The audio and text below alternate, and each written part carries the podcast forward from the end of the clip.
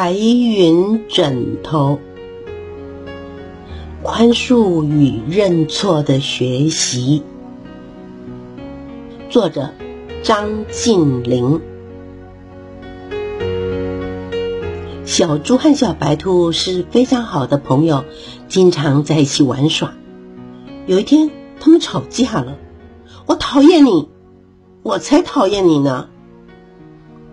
小猪骂小白兔：“我希望你变成黑黑的脏小兔。”小白兔也骂小猪：“我希望你晚上睡不着觉。”说完，他们两个就气呼呼的回家了。小白兔回到家，准备要洗澡睡觉的时候，从镜子里发现自己变成了一只小黑兔。它很紧张，拼命的洗，用力的刷，可是。怎么洗也洗不白。这个时候，躺在床上的小猪望着窗外的月亮，心里很想睡觉，却睡不着。他从一数到两百，数了不知道多少遍，就是睡不着，怎么办呢？这个晚上，小白兔不停的哭，不停的想。我真的会永远变成脏脏的小黑兔吗？小猪点着灯，看着钟，也想着：我真的会永远睡不着吗？小猪和小白兔都很担心。第二天早上，小猪和小白兔在路上相遇，看到小白兔真的变黑了，小猪吓了一大跳，觉得很抱歉。惭愧的跑开了，他心里想：这都是我的错。小猪跑到了山顶上，蓝蓝的天空飘着好多白白的云朵。小猪突然想到，这些白云也许可以把小白兔洗白呢。小猪急忙跑下山，回家拿了一个大袋子，又跑回了山顶上，将白云一朵。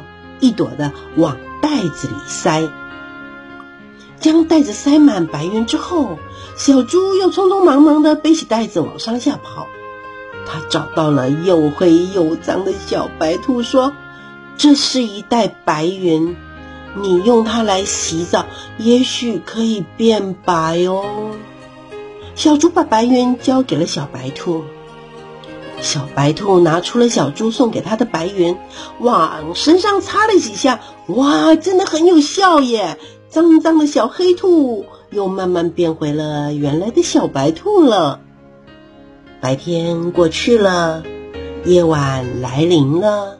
小猪已经两天一夜没睡觉了，它好困好累，好想睡觉，可是躺在床上好几个小时了。数了一次又一次，从一到两百，还是睡不着。叩叩叩！这个时候，门外响起了敲门的声音。小猪下床开门一看，原来是小白兔。它已经变得好白哦。小白兔抱着软软的枕头说：“我带了一个枕头来给你。这个枕头是用你送我的白云做的。”很软，很舒服，一定可以让你睡个好觉。小白兔说完，把枕头交给小猪，转身就跑了。他边跑边说：“小猪，谢谢你的白云。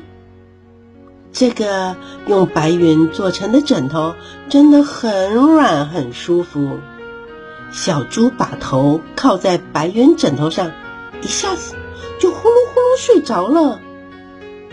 哦，明天一定会是个好日子。